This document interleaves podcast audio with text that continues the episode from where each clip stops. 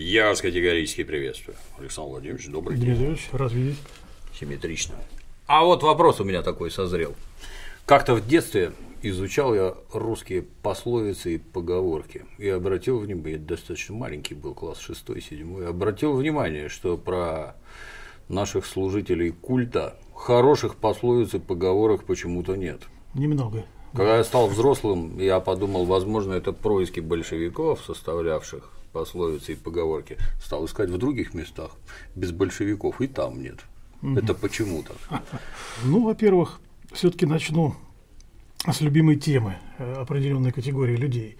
Вот нам очень э, часто сегодня рассказывают о том, значит, какая трагедия вот была с гражданская война в 20 веке, да, 20-е э, годы, 30-е годы, да, ну, вот безусловно, трагедия, да. трагедия, да, и мы все это знаем, как бы, да, и никто, в общем-то, не отрицает, да, что время было сложно, мягко говоря. Вот. Но вот за всем этим забывается одно. И хотелось бы на это обратить внимание. Почему случилась такая трагедия вот с этой русской церковью? Да? И со всей этой правящей прослойкой, которая, естественно, э, эта архиерейская прослойка полностью принадлежала. Естественно. Угу. Почему? Как это так на ровном месте? Нам говорят, что да, вот приехали какие-то, значит, люди, значит, которые сбили с толку, э, с, как, с панталыку угу. православно настроенных, Э, замутили, значит, сознание русским людям. Вот в итоге случилось то, что случилось. Поэтому это трагедия, это катастрофа. А вот на фоне этого возникает очень интересный вопрос. Если мы посмотрим от 20 века э, и пойдем ниже, как говорят, к истокам. То, вглубь. Вглубь, да, к истокам, то тогда выясняется другая картина, что на самом деле э, трагедия действительно в отечественной истории была, в нашей отечественной истории и была очень большая и гораздо больше и крупнее, если так можно сказать, чем то, к чему нас сейчас привлекают внимание, то есть к 20 веку. Потому что что такое 20 век? Это как раз э, развязка, прощание с династией Романовых, прощание с этой аристократической дворянской прослойкой и прощание, естественно, с теми архиереями, которые эту, церковными, которые эту прослойку освещали, ее существование, ее благополучие. Это прощание. Прощание было трагическое, как мы уже сказали. Но вот здесь самую пору-то вспомнить о том, а как была встреча с этой прослойкой.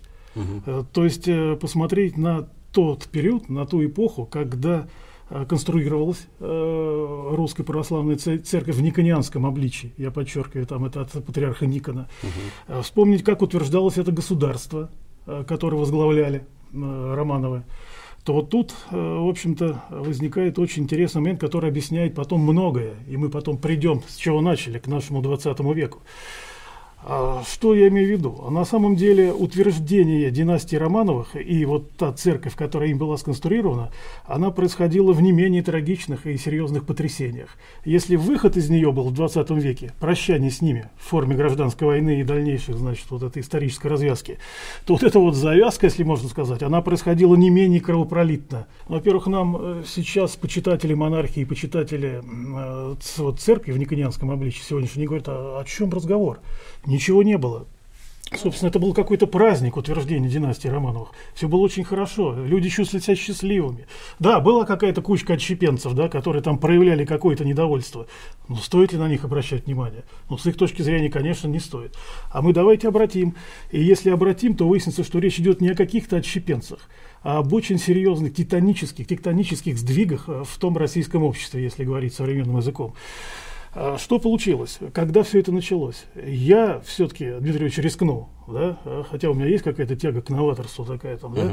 вот, э, правильно ее некоторые сдерживают, совершенно справедливо, но я все-таки вот в отношении этих событий все-таки употреблю этот термин, э, что на самом деле крупнейшая гражданская война в нашей стране, она была во второй половине 17 века, и даже четко можно очертить ее хронологические рамки. Их история очерчивает, не я в данном случае уже.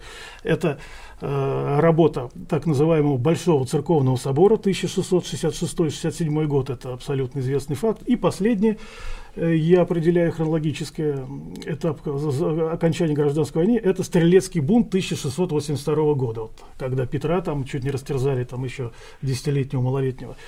Я это называю гражданской войной. Почему? Именно потому, что на это мне дает э, право знакомства с материалом, а не какие-то, значит, воображения, которые можно легко пустить в дело. Э, почему 1666 год, 67 год? Во-первых, это раскол, как мы знаем, произошел, ну, формально, это устоявшееся историческое уже понятие, 1654 год. Угу. Вот. Но в 1654 году еще не было до конца населению ясно, что происходит потому что ведь это все проводил патриарх Тикон, Ти, Никон, это под Никон, его, да. так сказать, да, по чину было сделано для народа, так и выглядело. Но в 1658 году Никона отсторонили из-за вот этих вот трений с Алексеем Михайловичем, там, ну кто главнее, если так попросту говоря. Утратил доверие Никон. Утратил доверие, да. И его, в общем, он ушел, и у них как бы охлаждение началось с Алексеем Михайловичем. И это породило на самом деле, когда об этом узнали уже широкие э, слои населения, это породило надежду, что на самом деле сейчас все образуется и повернется обратно. И не все так трагично, как, в общем-то, начиналось, э, раз Никон пошатнулся. Но о том, что ничего не вернется, никогда уже. Это стало ясно абсолютно для всех после вот этого собора э, церковного, о котором мы и говорим, 1666-67 год. Э, собственно говоря, население в большем своем э, количестве надеялось, что на этом соборе как раз и произойдет реабилитация русской церкви, э, что вот эти никоновские новины, как их тогда называли, они будут отброшены. И вот эта вот надежда, она шла, она жила на самом деле. И, в общем-то, надежды возлагались большие на этот собор. Но получилось все наоборот. По словам вот церковного историка уже 20 века Карташова, Антона Владимировича, там у него хорошая работа, получилось, что на Большом соборе всю московскую церковь усадили на скамью подсудимых. То есть не реабилитация, а понимаете что, а полное осуждение. И вот когда этот факт стал очевидным уже для огромного числа населения, вот тут вот и началось то, к чему применимо название «Гражданская война». Для нашей темы очень важно то, что раскол и появление никонианства произошли практически в одно время с окончательным закрепощением крестьян – Соборное уложение 1649 года полностью лишило крестьянина свободы передвижения, навечно прикрепив его к тому поместью, где он находился. Иными словами, крепостное крестьянство фактически перевели в разряд личной собственности господ. Более того, царь Алексей Михайлович учредил бессрочный сыск беглых крестьян – Отныне сколько бы лет не прошло, крестьянина, вырвавшегося из этого крепостнического капкана, предписывалось искать, возвращать бывшему хозяину. Причем эта мера распространялась на потомков беглеца. Таким образом, простонародью, простонародью низведенному на полурабское состояние была нанесена глубочайшая социально-психологическая травма. И то, что новая Никонианская церковь идеологически окормляла эти несправедливые, насильнические и антихристианские по духу законы, мягко говоря, не способствовало ее приятию. Поэтому в отношениях Никонианской церкви как института и простого люда, и люда изначально был скрыт внутренний конфликт. Это касается как тех, кто по-прежнему исповедовал старую веру, так и тех, кто формально принял новую обрядность. Тут давайте отскок небольшой для малограмотных сделаем, что раскол это про то, что да. решили пересмотреть там церковные тексты, способы несения службы. Да, да, то есть комплекс такое. такой, да, перед... И ключевое, как оказалось, что вы, как это там, вы неправильно молились. Троеперстие, двуперстие, да. это как основной. И тогда возник нерв, вопрос, нерв, и да. кому же это тогда мы молились, да? Да, ну, во-первых, это все нам кажется сейчас, двуперстие, трехперстие, так сказать, не актуально как-то, да, и странновато. На самом деле здесь ничего странного нет, это было важно по одной простой причине. Э, за этим стояла идентификация Угу. Кто ты? Ты свой, с кем? Чужой, Свой, да. чужой. Абсолютно. Поэтому это было очень принципиально. Во-первых, пошло брожение кругом. И это все в историческом материале известно. Э, наиболее сильным таким брожением это было то, что мы называем э, крестьянская война под предводительством Степана Разина. Так вот э, с советской литературы пошло, ну это правильно, это крестьянская война, но на самом деле это просто такой серьезный эпизод поскольку до уже 1670 года уже началось. Вот, э, вот это вот знаменитый отряд Василия Уса, который потом-то влился в ряды Степана Разина. То есть кругом это все было. Степан Разин, да, это такая вспышка была. Ее загасили в 1671 году умело, и об этом, конечно, можно все это прочитать. Это угу. все хорошо написано. Но дело это в другом, что на самом деле э, Разина-то зачистили, да, казни были очень серьезные. Но ситуация ничуть не развязалась, она не разрешилась. И поэтому вот эти все локальные сначала выступления, они постоянно происходили и ни, ни в коей мере не затихали. И на самом деле их было столько много, что на самом деле нельзя было как-то это скрыть, там, да, но минимизировать внимание на этом. И вот эти крестьянские э, и разные, ну, как бы, бунты угу. населения, если попросту говорить, они происходили фактически все 1670-е годы, на самом деле они везде были, поэтому если посмотреть, например, Сергея Михайловича Соловьева, это знаменитого, значит, российского дореволюционного историка, то он тоже пишет об этом.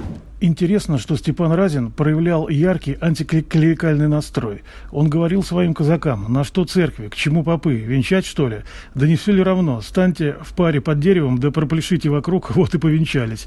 Известный историк Зиньковский писал, нельзя сомневаться, что и большее количество приверженцев отеческого предания, недовольных церкви граждан гражданскими властями, примкнула к движению. Постоянным спутником Разина был священник, старообрядец Никифор Иванов. Некий поп Сава возглавлял, возглавлял разинские партизанские отряды. Отряд беглых крестьян возглавляла бывшая монахиня Алеса Арзамасская, которую потом сожгли э, в срубе как еретичку. То есть вот эта гражданская война, о которой я говорю, она имела и социальный оттенок, протест против закрепощения, и религиозный протест против никонянства. Как-то раз в городе Москва прогуливался, увидел книжный магазин, зашел, посмотрел на полочку с книгами «Жизнь замечательных людей», а там произведение под названием «Аввакум». Да. Взял, принялся читать. Ряд вещей поверг просто вот натурально в шок. Оказалось, значит, изучил ага. предисловие, оказалось, что написано оно старовером, то есть который там четко придерживается того, что было, и яростно обвиняет это так называемое нововерие. нововерие. Ну и в частности приводит пример, что крещение тремя пальцами это крещение Щепотка дьявола. Фигой, называют, да, вот. Щепотка то дьявола. Пока, да, показывается щепот... из трех пальцев, что да, получается. Да, Кукиш, да, да. он же шиш и если с современной точки зрения шиш это шиш, то есть ничего. На самом деле это половой орган мужской, и вы им креститесь. Ну для меня там это вообще я такого никогда не ну, слышал, да, не читал. Да, там да. бездны впечатляет, отверзлись. Впечатляет, я, да. кстати, сразу запереживал, что же это наши заокеанские партнеры никак в отношении православия вот этим вот не пользуются. Не по... да. Ситуация была очень наэлектризована. И последний аккорд этой ситуации, это и был вот этот знаменитый Стрелецкий бут 1682 года, когда растерзали несколько важных сановников э, на глазах десятилетнего, как я говорил, Петра Первого, из-за чего у него вот этот нервный тик после этого события, ну, он остался, да, остался на всю жизнь. Это не прошло там, да. А на самом деле, а что такое за Стрелецкий бунт? События Стрелец, Стрелецкого бунта – это последний момент истории, когда староведы организованно участвовали в большой политической игре. Они фактически начали агитацию в стрелецких войсках за возвращение к доникинским порядкам. И глава стрельцов, князь Иван Андреевич Хованский, внезапно заявил о себе как о стороннике староверия. Видимо, он играл свою политическую партию, пытаясь возвыситься на волне вот этих протестных настроений. Старообрядцы требовали проведения теологического политического диспута с никонианским патриархом прямо на Красной площади при большом скоплении народа. С большим трудом царевне Софии удалось вовлечь староверческого лидера Никиту Пустосвята в диспут с патриархом в Грановитой палате Кремля, который кончился форменным скандалом и взаимным обвинением в ереси. Пустосвят, покинув Кремль, объявил на Красной площади, что он победил и начал разогревать толпу. Но тут уже царевна проявила себя как умелый политический лидер. Она переманила на свою сторону часть стрельцов и подговорила, подговорила их убить пустосвято. Через некоторое время расправился она и с Хованским. Таким образом, последний шанс староверов оказался не реализован. То есть, фактически, это была вот это, этот отрезок с конца 60-х годов и до 82 -го года, это 10 с лишним лет, там, да, это было самое тревожное время, когда решалась судьба династии Романовых и судьба той церкви, которую они сконструировали. И победители, собственно говоря, они сделали свое дело, победители торжествовали, и поэтому 7 апреля 1684 года патриарх Иаким разработал э, карательные меры, настоящие карательные меры, которые Софья, поскольку она там регеншей была при малолетнем Иване и Петре, она это на государственном уровне приняла. Это знаменитые 12 статей. Вот чтобы Дмитрий Ильич время не тратить, не пересказывать, Все нормально, любой так, может набрать в интернете, они сразу выскакивают в любой угу. поисковой системе, они не очень большие, только если посмотреть, это видно, что на самом деле в русской православной церкви восторжествовал инквизиционный дух. Им надо было что? Им надо было закрепить свою победу. То есть не просто Никонианская церковь победила, победила та система, которую Никонианская церковь освещала. Это вот система э, романовской власти. По сути дела, я не боюсь этого слова, хотя оно резкое, э, произошло такое противопоставление. Эта прослойка вместе с этой церковью, она встала в положение, когда по отношению к народу они представляли из себя колониальную администрацию. Вот так же, например, как англичане вели себя в Индии, да, там, французы в своих колониях, там, или там испанцы в южноамериканских колониях. Примеров-то масса, правильно? А чего они хотели То же самое. конкретно? Что хотели? Самое главное, того же все, что и англичане, чего испанцы и чего французы. Они хотели э, превратить э, огромную страну и огромное население, состоящее из самых разных народов, э, в источник своего благосостояния и своих детей. Вот этот вот настрой менталитетов правящей прослойки народов, это, они стали диаметрально расходиться. То есть фактически правящая прослойка и основная часть населения, они оказались полностью оторваны друг от друга. Вот в Индии англичане тоже были оторваны от индийцев, да, как мы знаем. Угу. А нам сейчас говорят, что нет, это все едино. Так и было. На самом деле это абсолютно э, так не было. Доказательства, что так не было огромное началось, во-первых, репрессии, как мы сказали, по вот этим 12 статьям Софии, но самое главное, началось бегство от этой никонианской действительности, поскольку было теперь уже понятно и малому, и престарелому, кто победил, угу. и где мы теперь оказались, а мы фактически оказались в оккупации, если называть вещи своими э, именами, то огромная часть населения сделала для себя выбор, вообще валить отсюда надо – и поэтому бегство населения пошло по всей вот э, периметру а куда бежали? страны. Во все стороны. В Сибирь. Причем даже и в Речь Посполитую там бежали. Там, да? В Турцию бежали там независимо. Отовсюду. Значит, самое главное, нужно было э, уйти, э, отстраниться вот от этой дьявольской власти.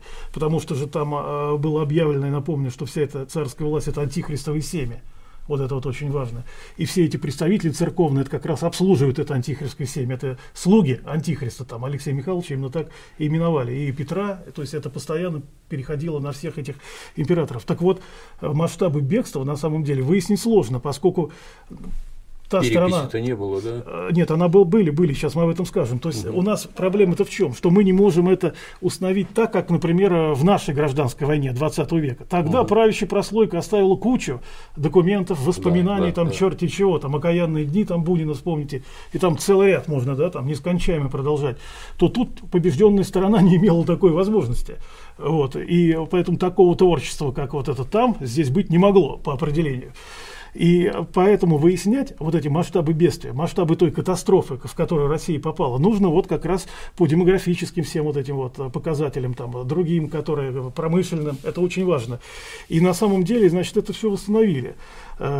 Что происходило? Во-первых, что происходило с ростом населения? А вот перепись, как по-нашему говорить угу. перепись, да, когда уточнялось, значит, э, количество подданных, там, да, вот это, э, это было в года 1646, 1678 и потом 1719. Это уже Петр I. Угу. 1618-19 это уже такая ревизская такая э, перепись полноценная.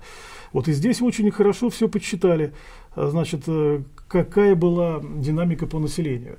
Э, здесь оценки разнятся, но их надо сказать. Например, вот а, до революции, мы берем начало до революции, то есть до, до 1617 года, э, произведения, значит, тех, кто занимался историков, они говорят, что до 20% убыль населения была вот это то, что население рассеялось все. Некоторые говорят до трети к Петру Первому, есть и такое. Но если быть точным, то вот, например, очень хорошо есть такая работа Рудченко, он просматривает ис- исторический очерк обложения торговли и промыслов, то есть хозяйственной стороны. Вот да, его оценка, да. что с его позиции, в его параметрах 20% это железная цифра, о которой он и пишет. А ему вторит еще один товарищ небезызвестный, это Павел Николаевич Милюков. Он же до того, как стал кадетским оратором и политиком, да, знаменитым, он же был э, историком, ученым, э, он ученик Ключевского, как мы прекрасно знаем. И он действительно там такое сделал фундаментальный труд, я его смотрел э, во всех библиотеках, он есть. Государственное хозяйство в России в первой четверти 18 века, но при Петре Первого. Тоже он воспроизводит, что на 20% это все уменьшилось. Это дореволюционные историки. И действительно, наши историки там, э, до войны более категорично были. После, значит, такие специалисты, как там Кабузан, Вадарский, это такие вот демографию, они все исследовали, они чуть-чуть сдержаннее говорили, но их, в общем-то, мысль, она идет туда же, что потери населения были значительны, Вот, э, и роста населения не наблюдалось. Оно потом пошло за счет присоединившейся территории, но это другая песня. Они это вычленяли, естественно, да, угу. чтобы быть точными в своих характеристиках. Ну, то есть это э, правильно ли понимаю, что это люди, 20% это которые по большей части просто убежали?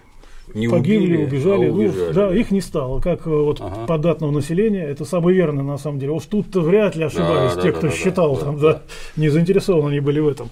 То есть вот это все вылазит. И на самом деле Петр Первый с этой проблемой столкнулся.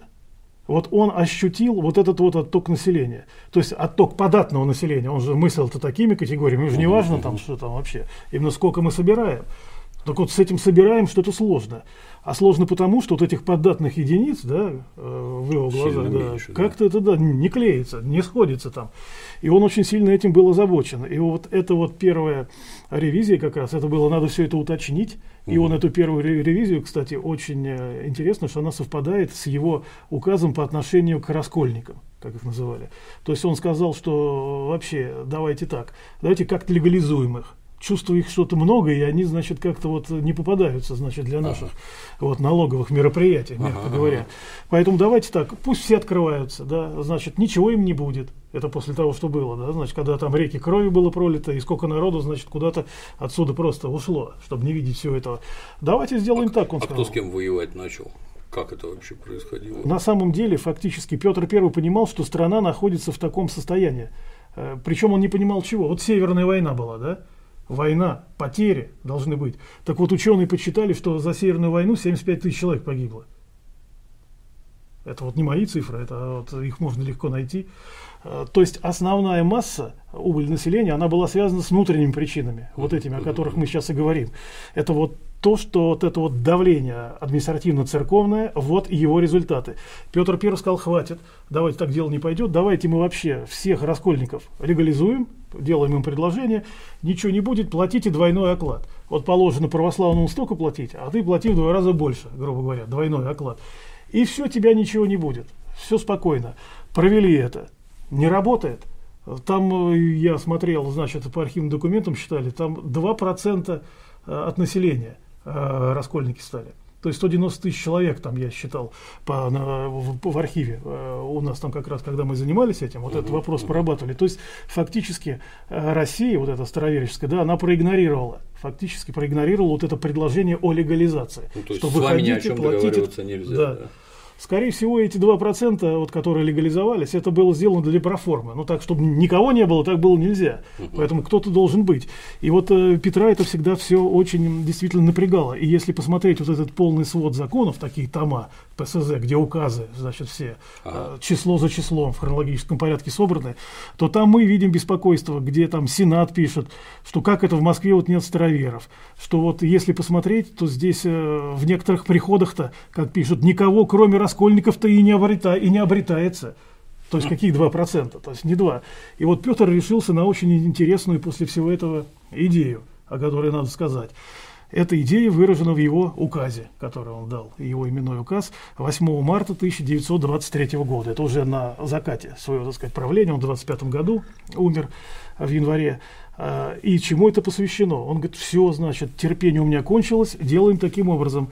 Вызываем войска и по всей пограничным заставам выводим войска, чтобы они отлавливали убегающих. Угу. То есть, то есть границы, продолжали бегать. Конечно, то есть границы-то на самом деле обращены для чего? Чтобы да, да. вовне от внешнего врага защищаться. Да.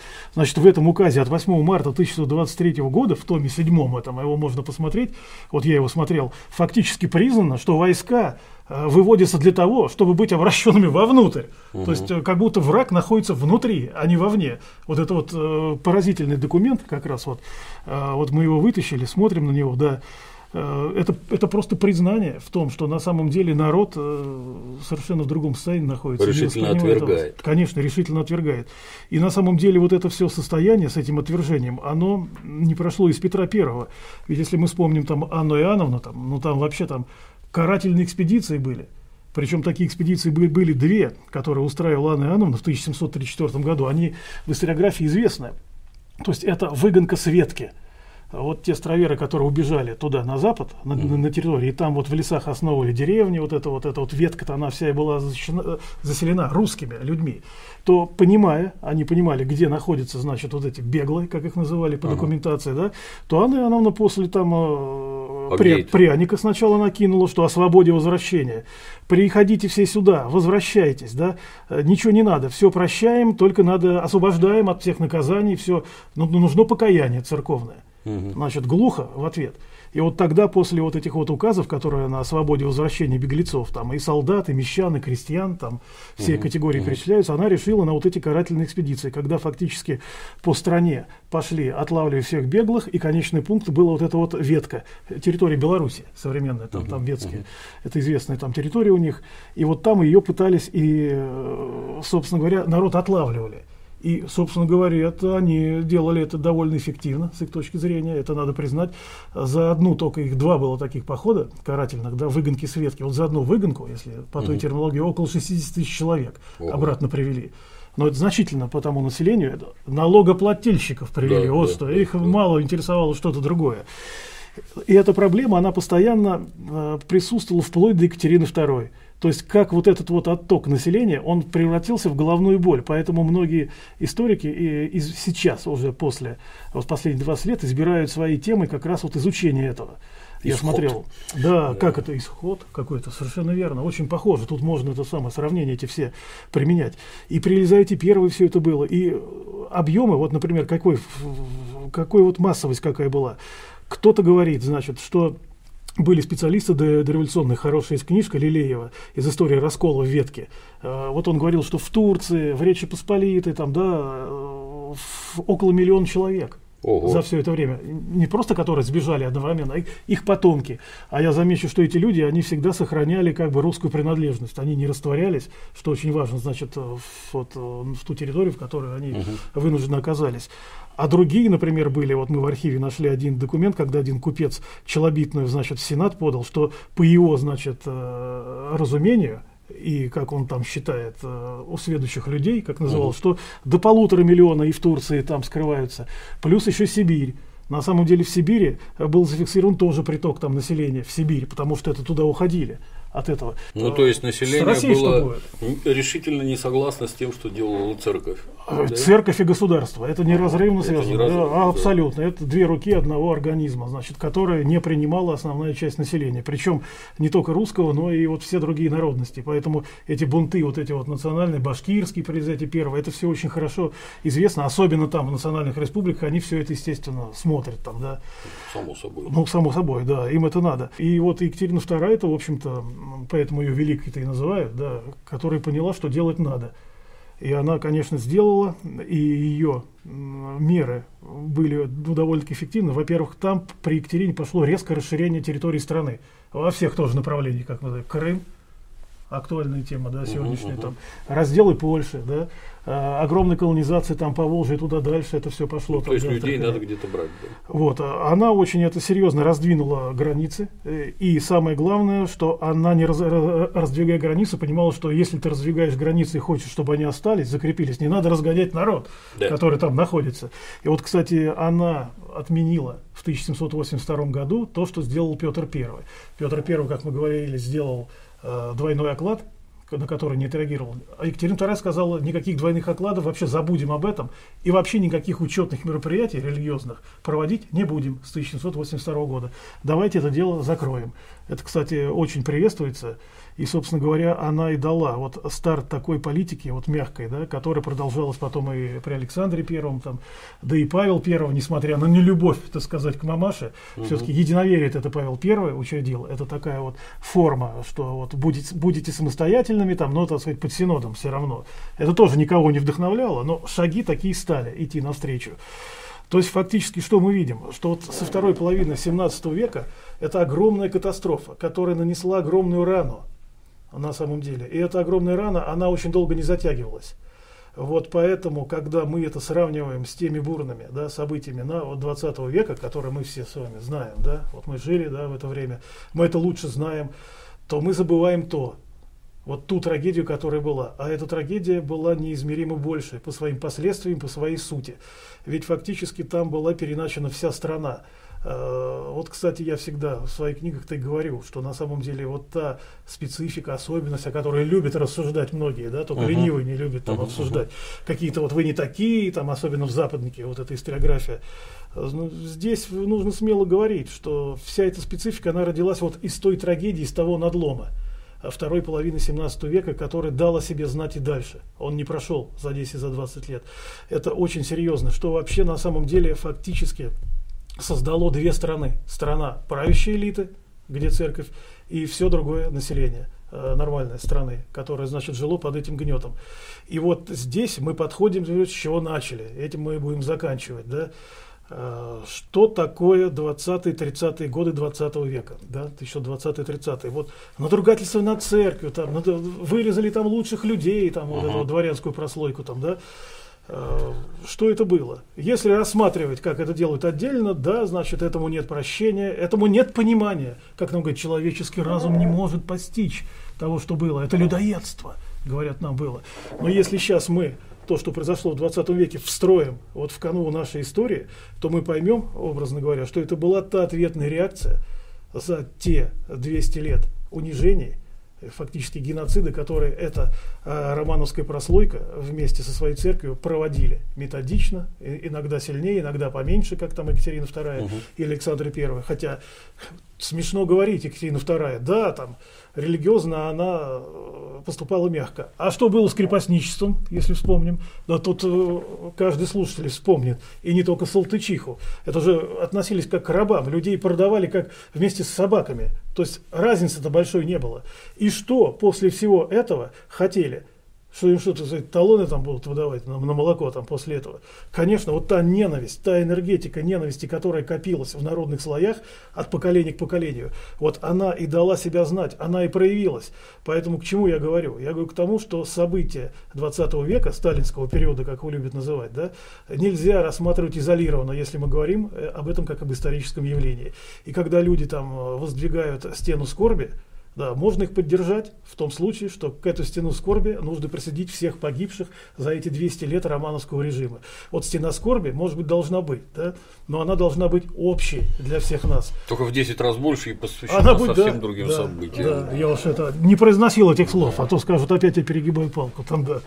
Но на самом деле, да, а вот, вот вопрос. такая история наша. А вот вопрос, вот у меня познания в, этой, в этом деле крайне скромные. Произведение товарища Толстого Петр Первый.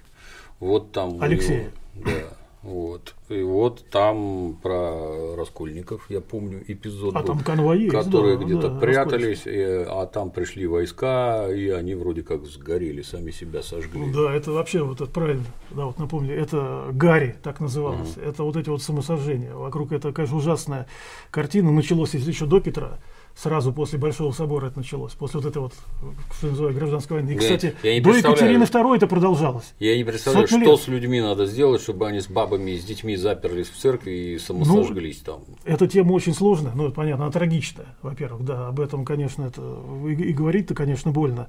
Э, ну, здесь, понимаете, какие точки зрения, могу их озвучить. Угу. Конечно, э, староверская точка зрения, но она мне близка вот, не скрою, она состоит в том, что действительно это люди не хотели вообще касаться ничего никонианского. Угу. И поэтому это считалось осквернение. А в религиозном смысле огонь это имеет очистительный характер, да, носит, это мы знаем. Вот. И вот в староверческой литературе, да, вот эта вот точка зрения, она представлена. Я еще раз говорю, она мне близка там, да. да. Вот. Э, но есть другая, а вы верующие? Церковная. Верующие? Да, верующие, конечно. Но не в никонианском стиле. Понял. Мне часто задают этот вопрос, и я всем объясняю что да, обязательно, но только вот а автора книжки про вакуума знаете, не знаете? Ну а какой-то Кутузов Борис? Я не помню. Некрасов, не Некрасов, не помню, к сожалению. Ну там их несколько, ничего, я их все собираю. Для, Очень сказать, интересно, да. Конечно, интересно. Конечно, интересно. А вот на самом деле по вот этим сожжениям, по гарям, чтобы закончить, да, вот церковная точка зрения, никонианская, да, они другое, значит, говорят, они говорят, что это ничего не было. Вот, что это все преувеличено. Ну, никто себя сжечь там не будет, там, да, что все это невероятно представить. Что значит невероятно представить? Ну, потому что в понимании э, никонианских вот этой верхушки, да, это действительно, они себя жечь точно не будут. Вот это правящее, которое было уже при Романовых, я вот о ней говорю. В их представлении это какое-то вообще что-то за пределами лежит возможного, да, вероятного. Просто какая ненависть была вот к этим людям. Вот это вот нужно сказать. И действительно, э, эти люди, это то же самое, жертвы как их еще можно назвать? Это те жертвы, которые вот у этой стены скорби должны быть обязательно присутствовать. И она правильно, как вы сказали, Миша, она должна быть там в десятки раз больше. Конечно. Но когда начинаешь разговаривать, почему у нас встреча на эту тему, да, казалось бы, отвлеченная, да, там, так на самом деле тема-то очень актуальна, потому что когда начинаешь обычным людям это говорить, а, многие даже не знают этой фактуры. Э, то есть люди даже не понимают, что это было. И у них настолько все это ассоциировано со сталинским периодом и гражданской войной нашей в 20 веке, что кажется, что за этим пределом ничего не было. То есть за этими пределами было что-то хорошее, как нам эта пропаганда да, церковная да, несется. Да. Так вот, поэтому это нужно, это главная задача такая наша, вот, что на повестке дня у нас должно стоять, чтобы это постоянно звучало, эта тема. Что на самом деле там было хорошего, и какие масштабы бедствий этого хорошего, в кавычках, и когда люди это все узнают, то тогда отношение к нашей истории, оно будет более справедливым, а не то однобокое, которое нам сейчас втюхивает усиленно с этой стеной скорби относительно сталинского периода. А я вот еще вопрос. То есть одно время сильно интересовался историей Пугачевского бунта. Вот в Пугачеве меня удивило Попов вешал лошадей в церкви заводил. Думаю, да. это какой-то прям протобольшевик, что там случилось-то. Казалось, что Пугачев тоже старовер был. Да, там половина Перфилев его ближайших со, со, со, ну, сотрудников, его там, соратников. Да, да. Это, То есть, поэтому они это не считали. Нет, нет, нет, нет. Это да. Это не наша церковь. Поэтому ее даже называли это денежная вера. Вот такое было выражение, оно постоянно присутствует. То есть, да, это вера. Но это вера помещиков вот этих барья этого всего, да, князей всяких этих, графьев там, да. Жуликов это и воров. Наш. Ну, для них это было, да, ну как, э, к нам это не имеет никакого отношения. А для них, естественно, Пугачев это кто? Это уголовник, да, которого правильно, что там казнили, там, и хорошо, и быстрее его надо было там сделать это все. Вот поэтому здесь как бы две таких вот правды. Вот они встречаются. Чтобы это все две России соединились, как сейчас к чему призывают, мы же не призываем тут взяться опять за топоры там, да, и, значит, кромсать там друг друга. Мы призываем к другому. Если нужно об этом помнить, то помнить должна быть э, вот эта стена скорби, она должна быть вот так, как мы сейчас ее обрисовали. А у меня за домом есть староверческая церковь. А я знаю, кто мне говорили. Да, да, да, да, да. Удивительно, я как-то мимо ходил, никогда. А много не замечали, правильно? Да. Много не замечали. А потом, когда начинаешь присматриваться к нашей истории, то выскакивает то другое, и ты смотришь, насколько она богатая на самом деле. Так это и есть наша история ее не отвергать, ее нужно изучать, а самое главное, рассказывать людям о ней. Вот что мы и сделали сегодня. Чем мы и занимаемся. Да, и будем спасибо, заниматься дальше. Александр Владимирович, очень ну, Юрий, вам спасибо. Не знал. спасибо. Спасибо. А на сегодня все. До новых встреч.